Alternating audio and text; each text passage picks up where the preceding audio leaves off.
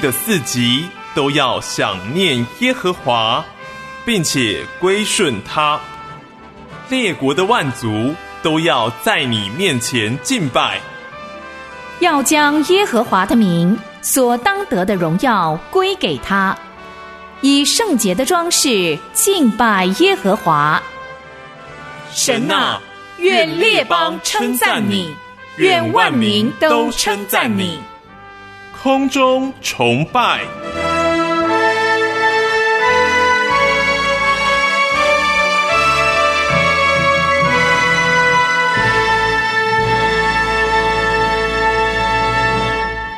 亲爱的弟兄姐妹平安，欢迎一起空中崇拜。我是芳华。无论你在哪里，神的眼目眷顾、看顾、敬畏他的人。在上回的空中崇拜，我们有提醒弟兄姐妹，今天有圣餐礼仪，欢迎弟兄姐妹在圣餐礼仪当中和我们一同的来纪念主。通过圣餐，我们纪念耶稣基督为我们成就的救恩；通过圣餐，我们能够落实基督徒彼此相爱的团契。通过圣餐，我们学习耶稣的榜样，活出见证。今天我们要听的正道主题是“此绕非彼绕”。信息的经文在约书亚记六章一到七节。约书亚记六章一到七节。以下让我们以心灵和常识进入今天的空中崇拜。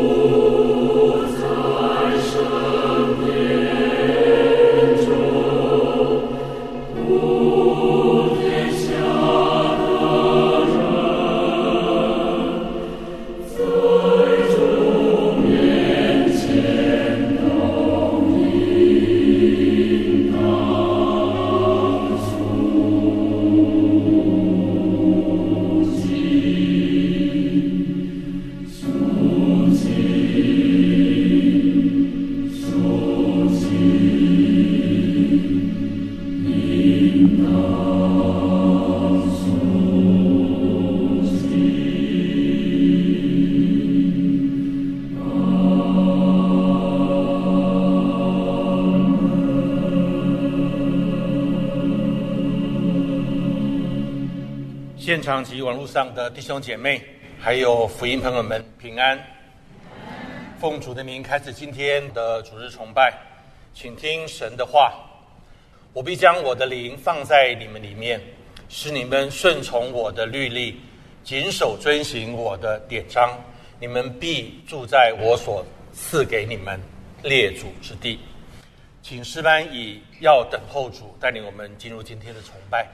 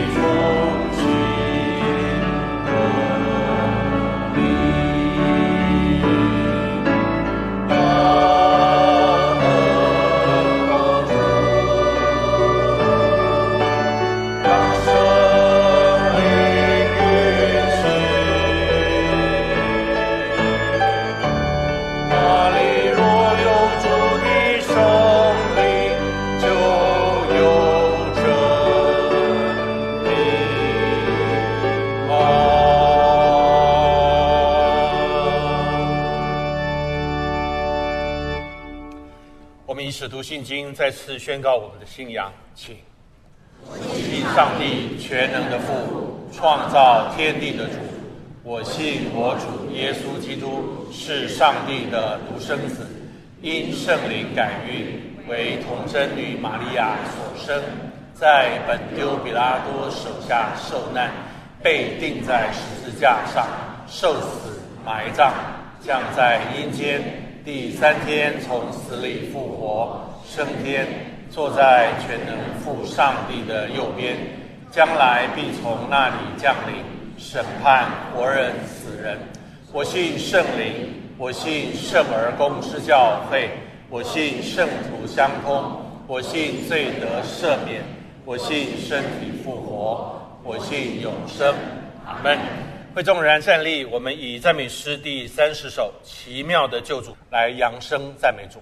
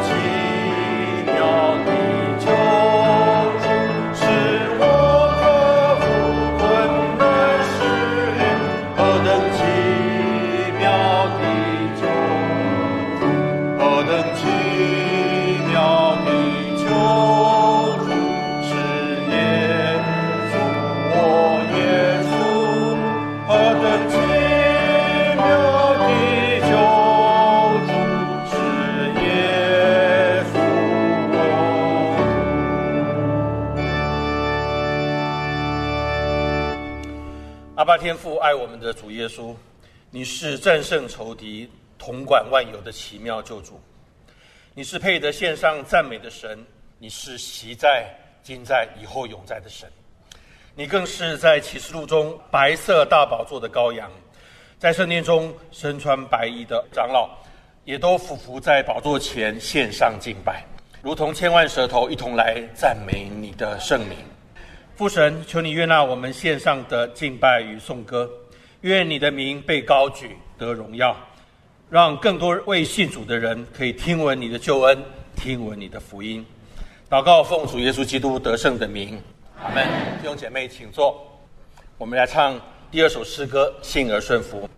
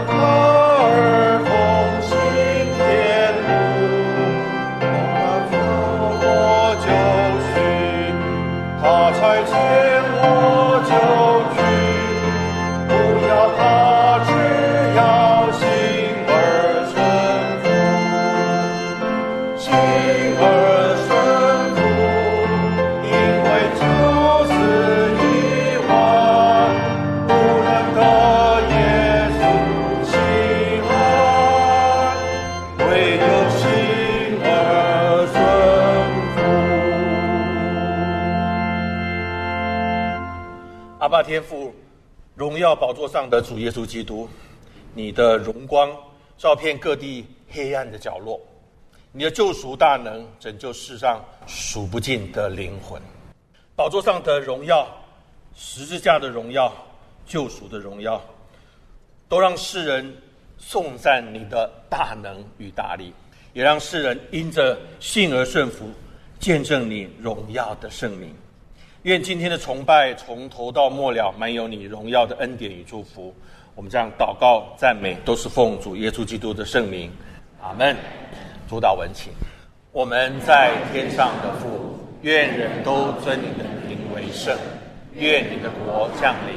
愿你的旨意行在地上，如同行在天上。我们日用的饮食，今日赐给我们，免我们的债。如同我们免了人的债，不叫我们遇见试探，救我们脱离凶恶。因为国度、权柄、荣耀，全是你的，直到永远。阿门。接下来是薄饼分杯的时间，请交给新政牧师。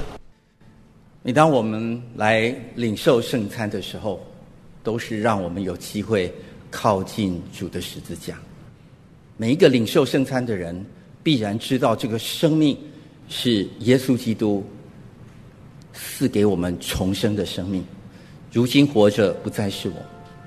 求主让我们在领受圣餐之前，我们来纪念他，与主同葬同活。我们一起来读今天的经文，《格林多前书》十一章的二十三节到二十九节。我当日传给你们的原是从主领受的，就是主耶稣被卖的那一夜，拿起饼来注谢了，就拨开，说：“这是我的身体，为你们舍的，你们应当如此行，为的是纪念我。”饭后也照样拿起杯来说：“这杯是用我的血所立的新约，你们每逢喝的时候。”要如此行，为的是纪念我。你们每逢吃这饼、喝这杯，是表明主的死，只等到他来。所以无论何人不按理吃主的饼、喝主的杯，就是干犯主的身、主的血了。人应当自己醒察，然后吃这饼、喝这杯，因为人吃喝。若不分辨是主的身体，就是吃喝自己的罪了。让我们在主的面前有一段安静的时间，来省察自己，预备我们自己来领受主的圣餐。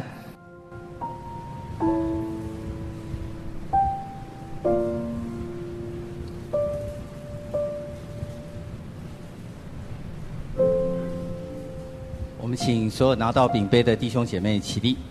主耶稣说：“这是我的身体，为你们舍的。你们每逢吃的时候，要如此行，为的是纪念我。”我们一同存着感恩的心来领受主的身体。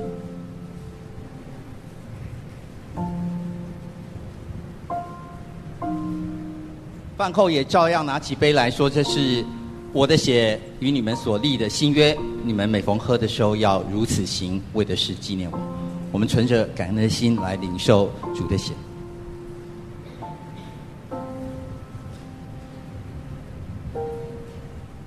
主啊，我们感谢你，谢谢你在十字架上所流的宝血，洗净了我们众人的罪恶。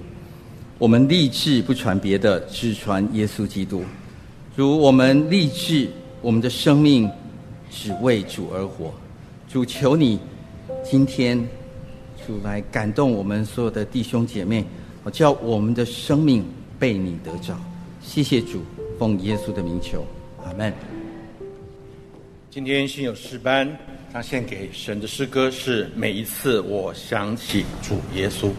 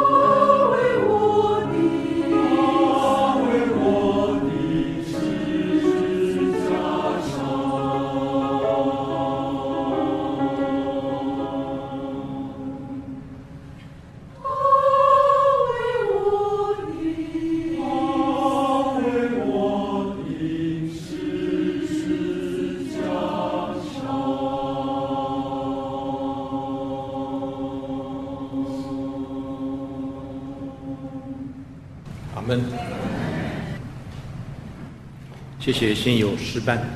今天的信息经文在约书亚记第六章一到七节，翻到后容我来读。约书亚记第六章一到七节，耶利哥的城门因以色列人就关得紧紧，无人出入。耶和华小玉约书亚说：“看呐，我已经把耶利哥和耶利哥的王，并大能的勇士都交在你手中。”你们的一切兵丁要围绕这城，一日围绕一次，六日都要这样行。七个祭司要拿七个羊角，走在约柜前。到第七日，你们要绕城七次，祭司也要吹角。他们吹的角声拖长，你们听见角声，众百姓要大声呼喊，城墙就必塌陷，个人都要往前直上。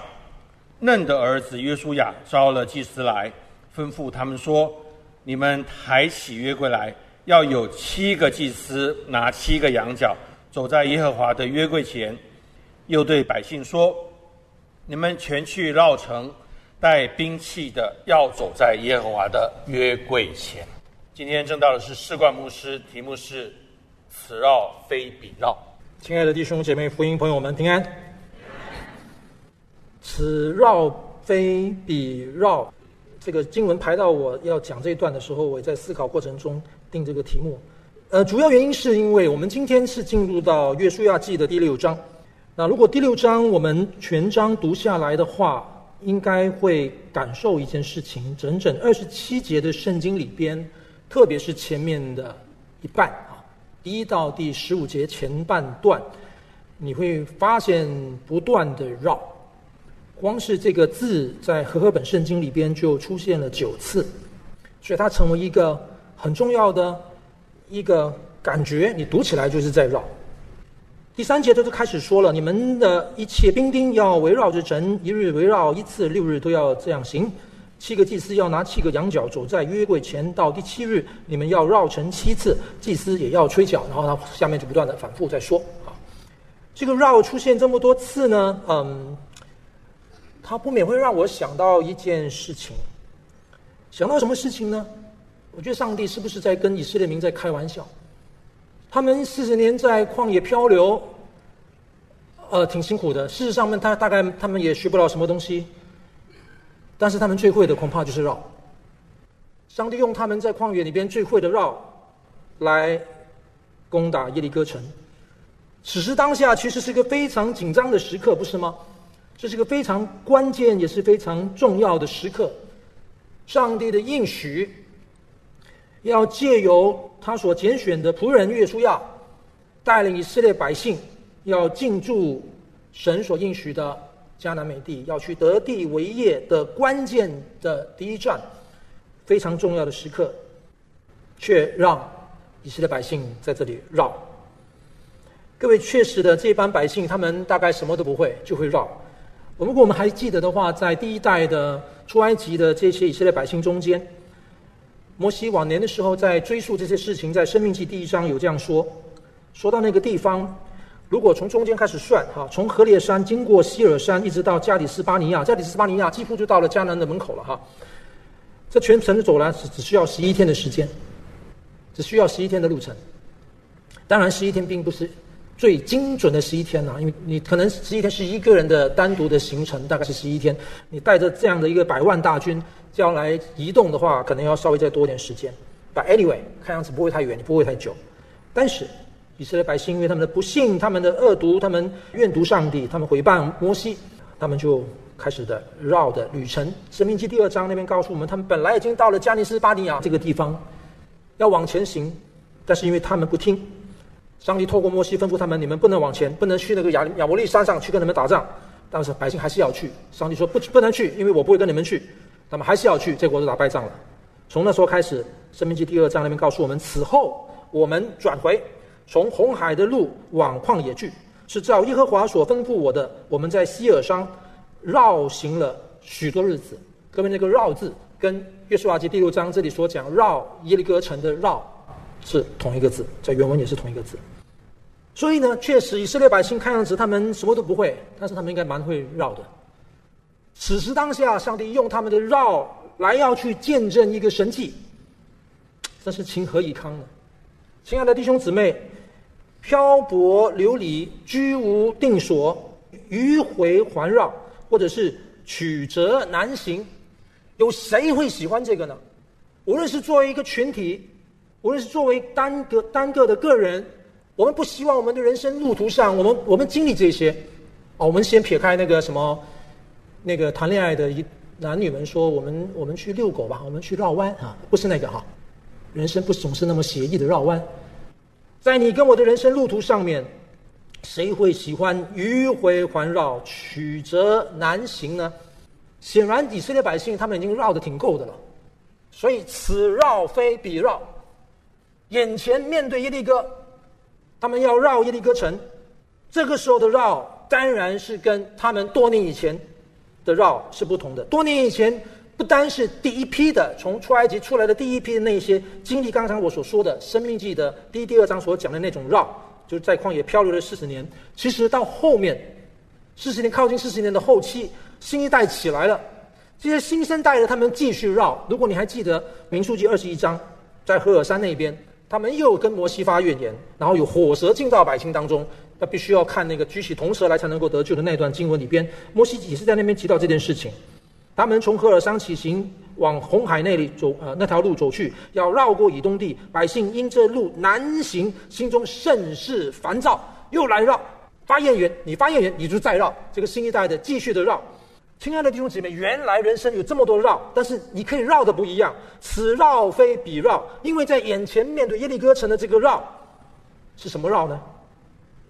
这是一个顺着神而绕，而以前那些是逆着神而绕。显然的，在你跟我人生中间，我们还是有绕的可能，甚至是无可避免。但是究竟我们是怎么个绕法呢？我今天想要就借由。以色列民的这个绕哈，这个动作，帮助我们来看这段经文，来分析一下在攻打耶利哥城的这个非典型的战事啊，真的是非典型、非典型的战略的这个记载，我们可以反反省我们的生命，反省我们的服饰。小朋友非常熟悉耶利哥城的故事，如果真的要去排名的话，小朋友你们最熟悉圣经什么故事啊？很有可能耶利哥城是前三名的。那到底其实攻打耶利哥城究竟有什么意义呢？你跟我都知道，这是关键的。以色列百姓他们要进入迦南得地为业的第一仗是他的首战，而且第五章经文里边讲的非常清楚，这个时候的以色列百姓他们已经吃了迦南地的出产，他们庆祝逾越节吃了迦南地的出产，再加上附带说明一个马拿已经停止了，这什么意思？不好意思，你没有回头路了。你觉得你面对强敌，或者你觉得你攻不下，你想要回头？Sorry，你没有回头路的，马拿也停止了，你就只能够勇往直前。就在偏偏这个只能勇往直前的情况底下，他们必须要来面对耶利哥城。然后耶利哥城其实挑战非常的大，因为第六章第一节，耶利哥的城门因以色列人就关的严谨，无人出入。正当你势在必得的时候。你面对的是一个城门关的严谨，无人出入，什么意思呢？其实这个我们中文和合本的短短的一句话，它在本来的文字里边，它是一个强调的方式去表达的。它透过它的呃动词跟它的分词去强调表达，就是密不透风，根本都没有空间让你进来，你没门儿。就是说，它关的像城墙一样，你就没门儿。呃，历史学家也在帮助我们。考古学当然有很多的研究，虽然我们不能说考古学的研究就是那么精确精准哈，而且是所有的考古学家研究出来的出土的东西所得到的结论都可以完全可以对应，啊，不一定，可能我们会有些比较片段式的、比较零星式的，但是这些片段零星的多少可以帮助我们去刻画、去想象一下那幅图画。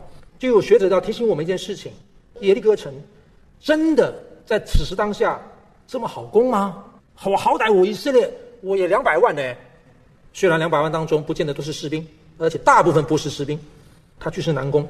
学者告诉我们，至少有四个原因吧。第一，耶利哥城的防守非常的严密，它的城市坐落在山上，在山腰之间，它有两个城。我们从第二章就知道了，它城墙有两叠，两叠的，因为它是山腰上，所以它的高度很有可能里面那一叠跟跟外面那那一层呢，可能它高度里面的更高。拉合就住在城墙里边这个空间。所以，当你要去攻这个墙的时候，这墙非常的坚固。如果你想方设法把外墙，你可以把它攻下来，或者做的某种程度的破坏，很有可能不小心你伤到你自己，因为它那个角度非常的坚固，不太容易攻。最关键的第二个原因是，学者们提醒我们一件事情：这个时候的以色列，其实他们并没有攻城所需的任何一种复杂的装备。也许你们可以想象的，透过历史研究可以告诉我们的，可能不管是攻城锤啊，或者是火箭啊，或者是云梯等等这些东西，他们大概都没有。即便是有，就非常的阳春的。要面对一个可能这么完备的一个耶利哥城，要拿下它，谈何容易呢？第三，是耶利哥城，其实他们有足够的战士在守城，并且城里所有的人，包括他们的军人啊，他们的百姓，都有充足的粮食。这是考古学家他们在挖掘的过程中间，从零星的状态里面看到，其实，在遗址的当中，他们看到内部里边有很丰富的粮食囤积在里边。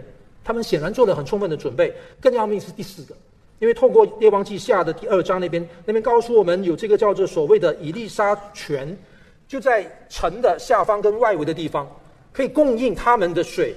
而这个水，他们肯定是做足的功夫，让他们在守城的过程中间不会被以色列人来污染那个水，等等的客观性的一些蛛丝马迹的原因，让我们似乎看到第六章第一节这个城门因以色列人就关的严谨、无人出入的意思，就是你你休想没门，impossible，我就死守到底。我想吧，应该就是这个原因吧。上帝跟以色列百姓说。呀，你没辙是吧？有一样你会啊，你会绕啊。我不是训练你四十年的吗？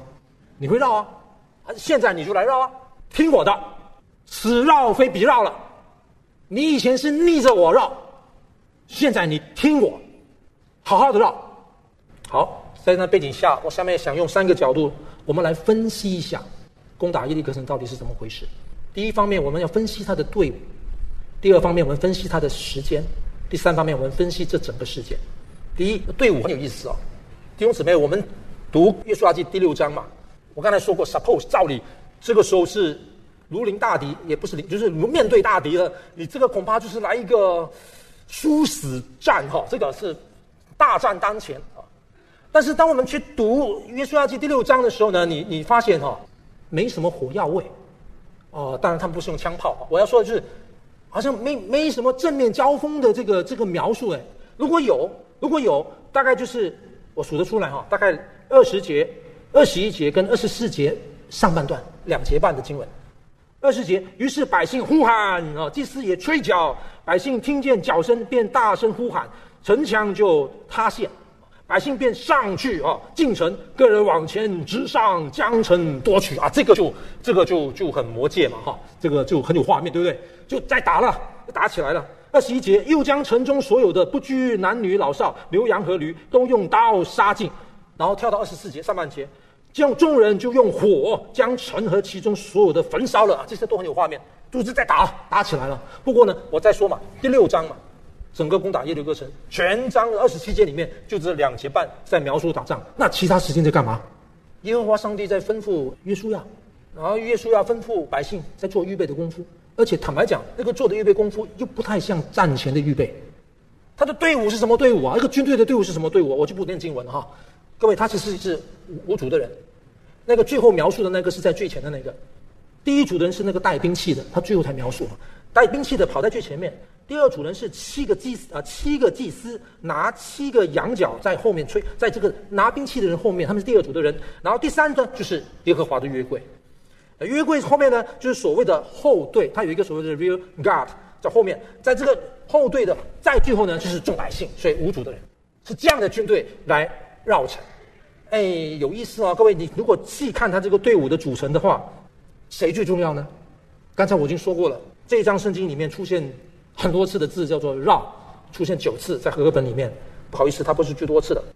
约柜出现十次，更频繁，更是主角，更是你需要关注的。约柜重要到什么地步呢？刚才我说嘛，他的那个队伍里面嘛，就五主人，对不对？但是当作者要表达、表述、讲述这主人的时候，他就以约柜作为代表。他们在绕第一天。完了，结束回去的时候，六章十一节说：“这样，他使耶和华的约柜绕城，把城绕了一次。众人回到营里，就在营里住宿。他讲的代表，他不是讲那个拿兵器的，不是讲那个祭司都没有。他讲约柜，他讲约柜绕城的意思，就是你们全部人绕城，所以约柜是核心，是代表，是你们这整个队的关键。”而且在这样绕的过程中间，还吩咐他们连续三次，而且是递进式的三次，不要做声。这个“不要做声”在和合本里面的翻译，跟他的意思其实就是告诉你，开始的第一次叫你不要做声，就是你不要呼喊，不要用那种战斗的呼喊声音。第二次的时候呢，就请你们也不要一直在讲话，都不要。第三次的时候呢，就是你连吭都不要吭一声，绝对的安静，哇，实在难做到哎，这么多人你要绕城。各位，以前的绕是你们逆着不断的发怨言，你们不断的咒诅你们的领袖，不断的埋怨食物。现在全给我安静，听我的。你是在绕，但是你听我的，绝对的顺服。各位是这样的一个队伍。当我们这样描述完，我们这样了解这个队伍过后，我们会怀疑他在打仗吗？不太像哎，他反而比较像一个敬拜的仪式。是的，弟兄姐妹，没错，这真的是一个敬拜的仪式。这是好像一个约柜大典，是一个神圣的游行，是一个以上帝的约柜为聚焦的一个敬拜。什么是约柜？亲爱的弟兄姊妹，约柜是圣洁，约柜是同在。约柜是上帝无比的圣洁，约柜是上帝极致的同在。我们透过对队伍的分析，看到在耶利哥城的战士的里边，是神的圣洁才是那个主轴。弟兄姊妹，这场仗不是约书亚跟耶利哥打仗，不是以色列人跟耶利哥城挑衅。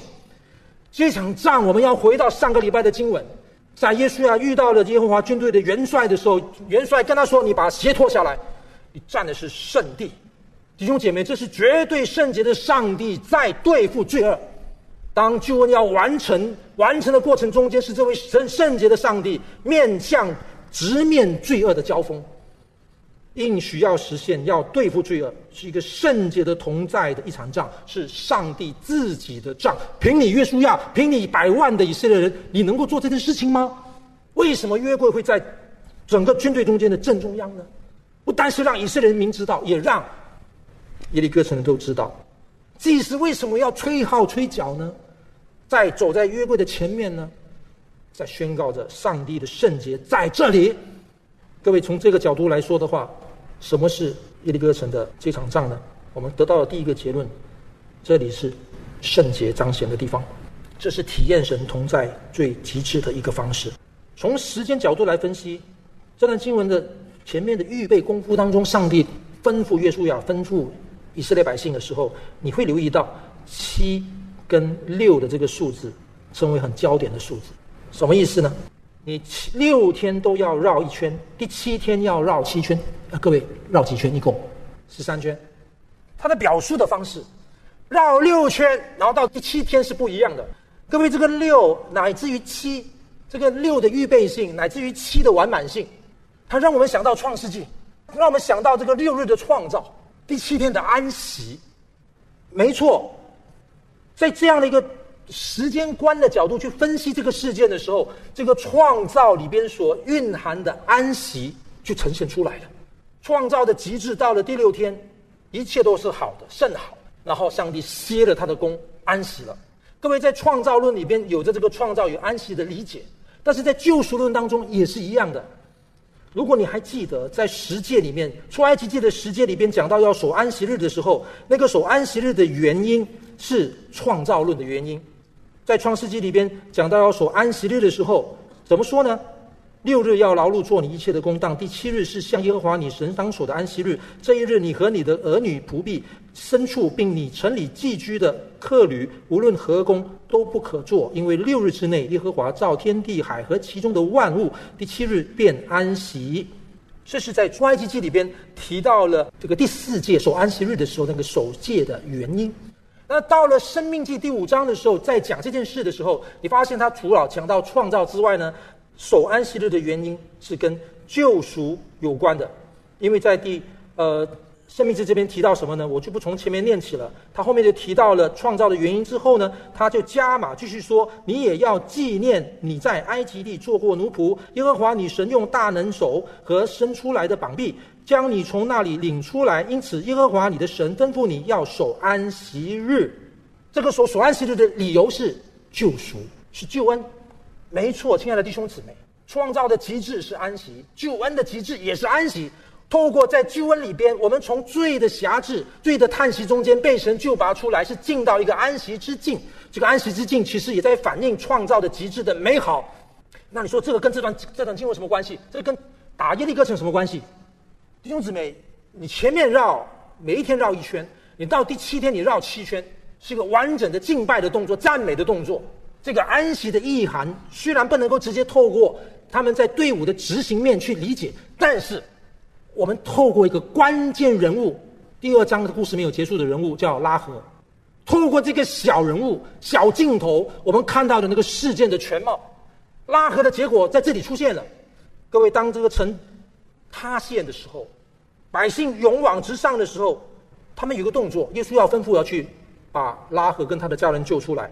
然后经文告诉我们什么呢？第二十二节，耶稣要吩咐窥探地的两个人说：“你们进那妻妓女的家，照做你们向他所起的事，将那女人和他所有的都从那里带出来。”当探子两个少年人就进去了，将拉合与他的父母、弟兄和他所有的，并他一切的亲眷都带出来，安置在以色列的营外。弟兄姐妹，安置这个字就是安息。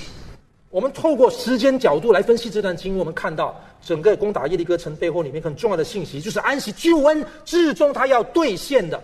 它不单是上帝圣洁之诉求，它不单是因为上帝同在的能力，让罪恶可以被对付，对付之后的结果就是让我们能够进入安息里边。这就是救恩。以色列人他们出埃及的时候，就是因为要离开那个劳苦，离开那个罪恶，在新约里边的象征，进到上帝要带他们进的应许之地，安息之处。而如今他们正要准备进去，他们就来到了这个方式，用耶利哥城围绕城的方式，透过拉合他安置在以色列营内的这个角度，来表达安息兑现，安息兑现。好，我们进入第三个问题在：如果上帝是圣洁是同在，上帝要对付巨恶之中带来的是一个安息，但是我觉得我读到整个事件的时候，我心里过不去。为什么过不去呢？刚才我说过，这段经文不太像打仗。不过，那短短的两节半圣经的描述，常常让很多信徒很困扰。特别二十一节，又将城中所有的不拘男女老少、牛羊和驴，都用刀杀尽了。读耶稣亚记的时候，让很多的基督徒觉得很为难，因为这里好像遇到了一个很 typical，也是很 ethical、很典型的伦理的问题。上帝怎么这么残忍呢？这件事情，如果我们真的要细想的话，上帝，你为什么这么残忍呢？哦，我不容再多说啊，我就只好直奔主题了。各位，有很多的方式来去了解到底以色列百姓他们要进驻迦南的这个过程中间的战争，产生所谓的伦理问题是什么意思？很多的角度来思考。我举一个例子啊，其中有一个方式，越来越多的圣经学者在精读细读这些经文，不管是经外文献的记录，或者是读经文的本身。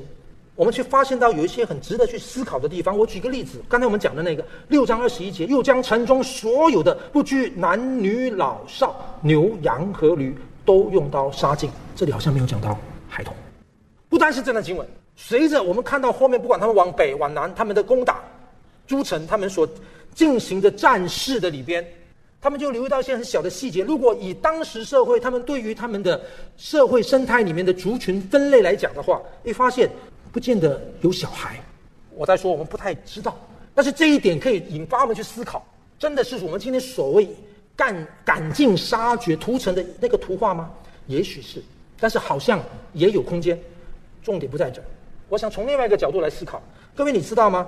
以色列百姓他们，我刚才说过了，这个仗不是耶稣要打的，不是耶稣要去挑衅的，这是上帝应许要实现的。上帝应许要实现什么？实现他向亚伯拉罕所曾经应许过的。所以这个故事要回到亚伯拉罕的故事。亚伯拉罕还没有叫亚伯拉罕之前叫亚伯兰，在创世纪第十五章，上帝曾经跟亚伯兰说：“你的后裔要被奴，成为在埃及那边被奴役。”第十五章，耶和华对亚伯兰说：“你要确实知道，你的后裔必寄居在别人的地，服侍那地的人，那地的人要虐待他们四百年。”当时跟亚伯兰说：“但我上帝要惩罚他们所服侍的那个国，以后他们必带着许多的财物从那里出来。至于你亚伯拉罕。”你要平平安安的归到你的祖先那里，必享长寿，被人埋葬。到了第四代，亚伯拉罕到你的后裔的第四代，他们必回到这里。这里其实就是亚摩利，就是迦南的，因为亚摩利人的罪恶到现在还没有满盈，还没有恶贯满盈。各位这里在讲什么？意思就是迦南地的人其实早就已经不断的在犯罪了。你可以想象的黑暗，你可以想象的扭曲，你可以想象的敌对上帝，你可以想象的泯灭人心的事情，在这个地方发生的。不过旧约的上帝跟新约里边讲的上帝其实可以呼应的，上帝就不愿他们沉沦，给他们时间，给他们空间。亲爱的弟兄姊妹，今天你跟我在人际关系当中，或者两夫妻我们吵架，你可以忍你的你的配偶多久？有些人忍耐功力非常高，你要惹他生气不太容易。但是这种人通常一生气呢，气不会消，一直在忍忍忍。亲爱的弟兄姊妹，上帝忍迦南地的人忍了四百年呢。你忍，你忍得罪你的同事，你忍那个得罪你的弟兄，可能四分钟都不忍不住，四秒可能忍不住。上帝忍了四百年呢。我们再把镜头讲回来，不要讲那么远吧。就是现在，约书亚带着以色列百姓要过去，但还要攻打耶利哥城的时候，我们常常会说：你你没有给他机会呢，你过来就把他杀掉，不对啊！你要先跟他传福音啊。弟兄姐妹，刚才我说过的第一节是很关键的一节。当我们说第一节那个城门关的严谨无人出入的时候，刚才我们是从一个军事的角度去想象它的，而且也可以从人心的角度去想象它。什么意思？我们从第二章的时候，当两个摊子去到妓女拉合家，我们他们所得到的讯息就是，全城的人因为知道以色列百姓大军压阵在约旦河东的那一边，他们就已经开始军心涣散，就怕的要死。没错，可能因为他们怕，他们城门紧闭，滴水不漏。但是，如果你从一个灵性的角度去思考，各位在第二章拉合故事里面的时候呢，他们虽然是怕，但是你不要忘记了，耶利哥王派了人军军队来，军士来，要去找这两个摊子到拉合的家，然后拉合讲了骗话嘛，走掉了嘛，他们就去追，那个背后所表达出来的态度是什么呢？就是我耶利哥王，我不甩你。即便你是再这么强大，我就是不甩你，我就是不服你，我也不信服你。所以城门紧闭的意思，亲爱的弟兄姐妹，那个可以是灵性的意思，就是整个耶利哥城人面对你耶和华上帝，我不甩你，就在这我不甩你，我不信靠你的当下的时候，有一扇窗是为耶和华上帝开的拉合的窗，他接纳上帝。弟兄姐妹，当我们从事件的角度来分析的时候。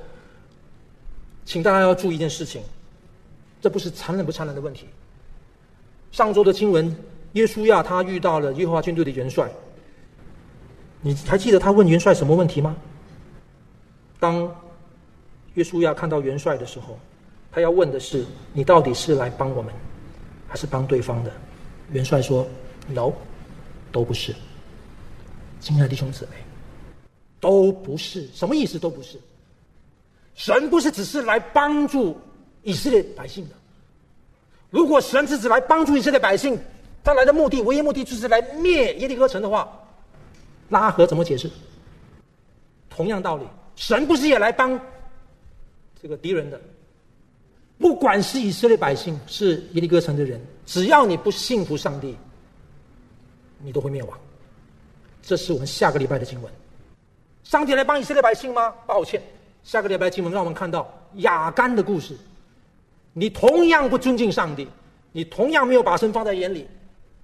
雅干乃至于他的同伙灭亡，就像耶利哥城的人一样。但是耶利哥城的人，如果你们愿意信靠我，你们可以像拉合跟他全家的人一样。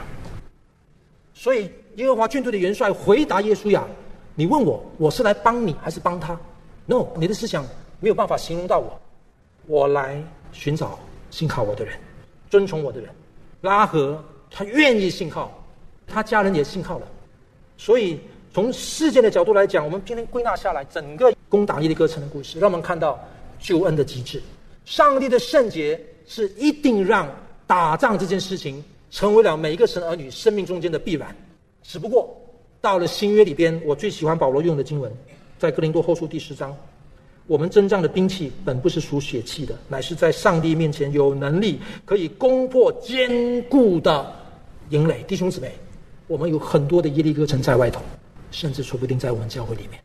怎么攻呢？当时他们用绕城的。其实今天我们在保罗的经文的这个的表达下里面，也可以了解到保罗怎么说：我们要攻破坚固的营垒，将各样的计谋、各样狼主人认识上帝的那些自高之事。一概攻破了，又将人所有心意夺回，使他都顺服。一概自高的事，自高的事不是只有在教会墙壁以外才会发生的，在教会里里面也会发生的。我们今天继续绕，但是求主帮助我们，不是为了抵挡神而绕。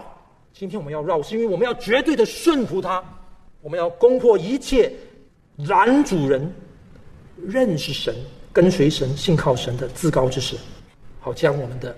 心意夺回来，归附基督。既然我们都会绕，求主帮助我们，不要再因着自私自利、自我中心再绕吧。我们还是回到神面前，听他，绝对的听他，信靠他，在信而顺服之中，围着神而绕。而且祷告，主啊，我们仰望你，愿你自己在我们中间，你的圣洁成为我们的指标，你的同在成为我们的力量。主啊，你的安息成为我们救恩的极致。好，叫我们紧紧信靠，紧紧跟随，靠耶稣基督的名祷告，阿门。我们一起来唱回应诗歌，幸而顺服，并请执事收奉献。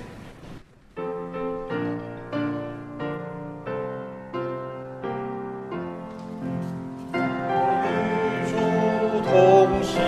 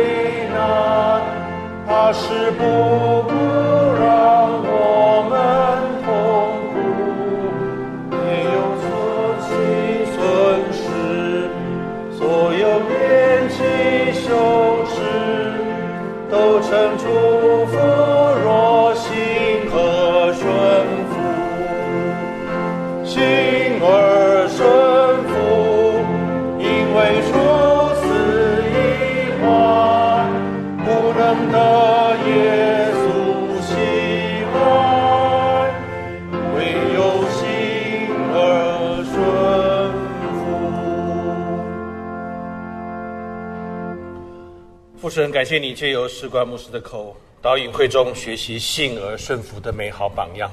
台前的奉献，求主使用，求主赐福给甘心乐意奉献的弟兄姐妹。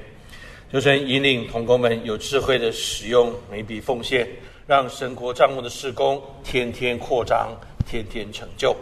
祷告奉主耶稣基督的名，阿门。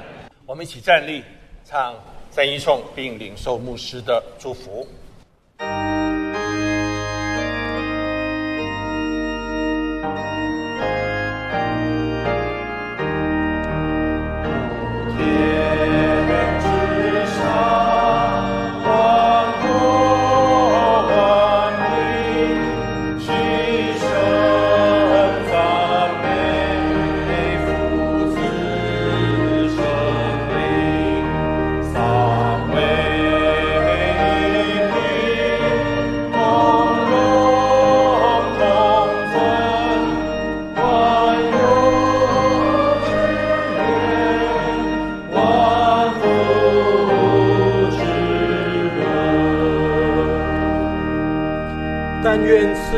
的神就是那瓶永约之血，使群羊的大牧人，我主耶稣从死里复活的神，在各样善事上成全你们，叫你们遵行他的旨意，又借着耶稣基督在你们心里行他所喜悦的事，愿荣耀归给他，直到永永远远。阿门。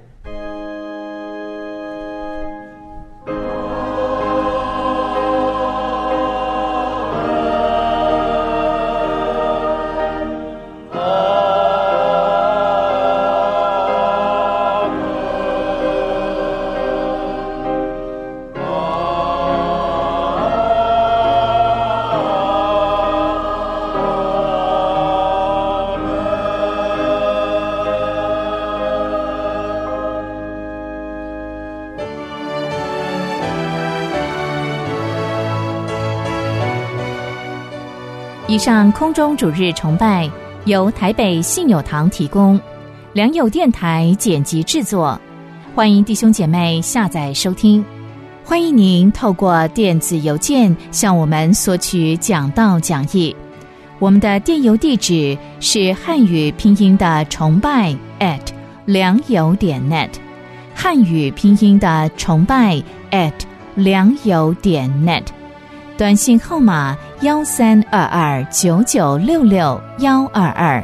幺三二二九九六六幺二二，请您注明崇拜，愿神赐福保护您，我们下回再会。